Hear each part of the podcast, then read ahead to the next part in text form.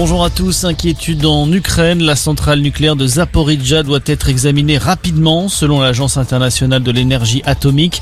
L'AIEA qui évoque une situation préoccupante alors que le site est désormais tombé entre les mains de la Russie. En revanche, le taux de radioactivité à Tchernobyl n'est pas considéré comme dangereux pour l'environnement et les populations, a estimé l'organisation. De son côté, le secrétaire général de l'ONU est au chevet de l'Ukraine. Antonio Gutiérrez s'est rendu à Borodianka et à Boucha, deux villes martyrs victimes d'exactions pendant l'occupation russe.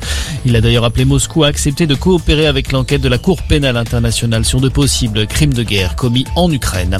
En France, Emmanuel Macron sera pendant cinq ans le président de tous les Français. Déclaration de Gabriel Attal, le porte-parole du gouvernement, qui a évoqué un quinquennat placé sous le signe du collectif à l'issue du Conseil des ministres qui s'est tenu aujourd'hui. Ce ne sera pas le dernier du gouvernement actuel, a tenu à préciser Gabriel Attal alors que la démission des membres de l'exécutif est attendue dans les tout prochains jours. C'est un phénomène qui frappe plusieurs villes de France depuis plusieurs semaines maintenant, celui des piqûres sauvages des hommes et des femmes qui découvrent de mystérieuses traces sur leur corps au lendemain d'une soirée en boîte de nuit ou en concert. Des dizaines de cas ont été signalés sans explication pour le moment, un fléau qui touche cette fois la ville de Toulouse. Le procureur de la République a confirmé que des plaintes avaient été déposées, une enquête a d'ailleurs été ouverte. Des analyses toxicologiques sont également en cours. Orpea dans la tourmente, une enquête judiciaire a été ouverte par le parquet de Nanterre après le signalement du gouvernement sur le groupe privé de maisons de retraite.